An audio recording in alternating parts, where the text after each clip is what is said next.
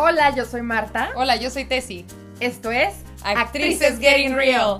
¿Te has preguntado cómo es la vida del actor? ¿Qué se necesita? ¿Cómo te preparas? ¿Y a lo que te vas a enfrentar? Pues aquí te lo contamos todo. Esto se va a poner Muy real. Real de reales. Real de ridículas y rebeldes. Bienvenidos. Hola, bienvenidos a Actrices Getting Real, el podcast donde te contamos todo lo que necesitas saber sobre el mundo de la actuación. El día de hoy te voy a hablar de un tema que nos afecta a todos que nos dedicamos a la actuación, cómo balancear nuestra carrera con nuestros trabajos de supervivencia y nuestra vida personal. Sabemos que ya por entrada no es fácil ser actor o actriz. Eh, no solo es tener talento, preparación y disciplina, sino también te tienes que enfrentar a un mercado competitivo, inestable, con mucha incertidumbre y que es muy exigente. Muchas veces no tenemos suficiente trabajo actoral para pagar nuestras cuentas, nuestras clases y nuestras audiciones, como lo habíamos platicado con Marta en un episodio anterior, pero por eso necesitamos tener otros trabajos que nos ayuden a sobrevivir mientras seguimos persiguiendo nuestro sueño. La cosa no es encontrar un trabajo o no, es encontrar uno que sea flexible, que pague bien y que no nos agote emocionalmente o que, que, nos drene toda la energía. Y esto pues no es una tarea nada fácil. Como para mí, yo tengo varios trabajos al mismo tiempo y la verdad es que sí es bastante, sí me consumen bastante energía. Además que tenemos que ser súper honestos con nuestros empleadores sobre las aspiraciones actorales para pedir permiso para ir a castings o, o, rodajes cuando se presenten. Y por si fuera poco, también tenemos que cuidar nuestra salud, nuestra familia, nuestras relaciones personales. ¿Qué hacemos para balancear todo eso? Esa es la gran pregunta. ¿Cómo podemos ser actores o actrices profesionales sin descuidar otros aspectos de nuestra vida? Bueno, pues no hay una fórmula mágica ni una solución única, lo siento mucho, pero sí hay algunos consejos que a mí me han servido y que me gustaría compartir con ustedes. Esto es mi opinión súper personal y no, no por ello tiene que ser tu experiencia. Eh, busca un trabajo de supervivencia que sea flexible y que no te drene emocionalmente. Hay muchísimas opciones en el mercado actual, como trabajar en pasear perros, hacer entregas. Lo importante es que tú puedas escoger tu horario para tus necesidades actorales y que no te sientas frustrada o aburrida con lo que haces. Asegúrate de que tu trabajo de supervivencia pague las cuentas y los gastos de tu carrera actoral. No tiene sentido tener trabajos que te quiten tiempo y energía si no te alcanza para vivir o invertir en tu formación y tu promoción como actor, actriz. Entonces busca un trabajo que te permita ahorrar algo de dinero para poder pagar tus clases, tus fotos, tu reel, tus audiciones. Sé súper honeste con tus aspiraciones actorales con tu empleador. No trates de ocultar tu pasión por la actuación ni, ni mientas sobre las ausencias o los compromisos.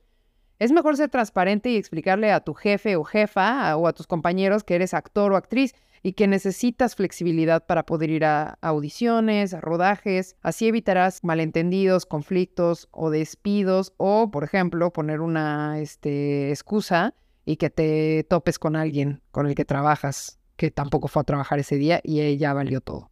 Establece tus metas cada día. Cuando vayas a trabajar cada día, establece cuáles son tus metas, ya sea terminar de memorizar tus líneas, actualizar tu currículum para el representante, tal vez mandar tu información para algún casting. Al final del día te sentirás súper bien si haces, por ejemplo, una cosa de las que te comprometiste a hacer en el día que tenga algo relacionado con tu carrera de actuación, porque es muy fácil dejarse llevar con que tienes que completar los otros trabajos y se te olvida que lo estás haciendo para obtener más trabajo actoral o para poder financiar tu carrera de actor o de actriz. Entonces, pues hacer una cosa diaria, no sé, a lo mejor en tu trabajo te da tiempo de practicar tus líneas mientras haces alguna actividad en específico. Si estás, eh, no sé, limpiando algo o estás este, haciendo una entrega o estás paseando un perro o estás haciendo un trabajo de niñera que no te quita demasiado enfoque y demasiado tiempo, eh, pues puedes a lo mejor estudiar tus líneas o tus monólogos mientras paseas al bebé o, o lavas los trastes o lo que sea. Y lo que tienes que priorizar es asignarle un nivel de importancia a, a cada cosa de tu lista.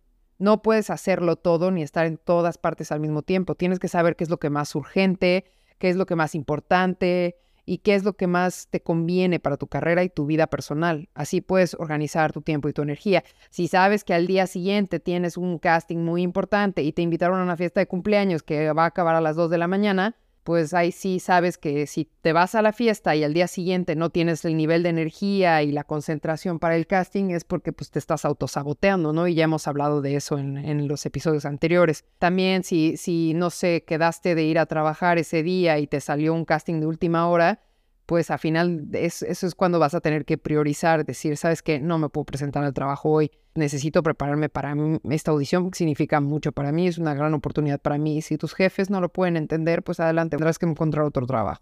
Separar tu carrera y tu vida personal es muy importante. Mucha gente comete el error de hacer la carrera, la vida social, eh, y solo hablar de teatro, solo hablar de actuación, solo hablar de cine todo el tiempo es muy agotador, créeme, lo entiendo porque soy actriz y me encanta hablar de esta profesión, es mi pasión y me soy la persona más nerd del planeta con esto pero sí es importante tener vida afuera de la actuación. O sea, consíguete un hobby, otra cosa que te guste, si te gusta hacer, no sé, tazas de arcilla, de barro, este, te gusta meditar, te gusta ir a yoga, te gusta la música, la jardinería, dedícate también a otras cosas que te puedan ofrecer un espacio de, de, de compresión de tu cerebro, de tu energía, de las frustraciones que vienen con dedicarte a esta carrera. Y lo mismo con los amigos, ¿no? No todo mundo tiene que conocer toda tu vida personal, no todas las redes sociales tienen que conocer todo sobre tu vida. Y cuando tengas el éxito en tu carrera de actor, eso lo vas a apreciar mucho porque entonces entra la prensa y entran otras cosas que están fuera de tu control, como hablamos en el episodio de haters y la crítica. Entonces es mejor guardarte cosas para ti si te las puedes guardar. Ah, dedícale tiempo a tu familia y a tus amigos y deja tu carrera aparte. Hay veces en las que va a ser súper difícil porque yo me he encontrado en momentos en los que me salió una audición increíble y soy perfecta para el papel, pero ya había organizado pasar la Navidad con mi familia y honestamente, ahora que pues he perdido muchos familiares, desgraciadamente, en un lapso de muy poco tiempo, he aprendido a cuándo tomar las decisiones para sí, irme con mi familia y otras para decir, bueno, esta vez le toca a mi carrera y voy a sacrificar las reuniones familiares, lo cual pues hice la mayor parte de mi vida. Pero ahorita estoy en un proceso en el que digo, sí, voy a pasar Navidad con mi familia y no me importa el proyecto que tenga que dejar para otro día ni modo. Es una decisión y, y, es este, pues, dependiendo, obviamente, pues, de la oportunidad que venga, ¿no? O sea, yo sé que mi familia entendería si me están ofreciendo una serie de HBO de Game of Thrones y pues es una gran oportunidad para mí, entonces les diría, sabes que no va a pasar la Navidad. Pero si ahorita no tengo nada y no, y la audición que me podría, para un proyecto que podría hacer, pero no sé si me lo van a dar, no es una oferta directa ni nada, ay, por Dios, vete al viaje. Life's too short. No descuides tu salud, súper importante. Trabajar en dos o más trabajos y perseguir una carrera actoral puede ser muy estresante y agotador. Trust me, yo estoy ahí ahorita. Por eso es importante que cuides tu alimentación, que hagas ejercicio, que descanses, que duermas, que le des tiempo al autocuidado. Tu cuerpo y tu mente son tus herramientas de trabajo número uno como actor y actriz. Tu cuerpo es tu instrumento.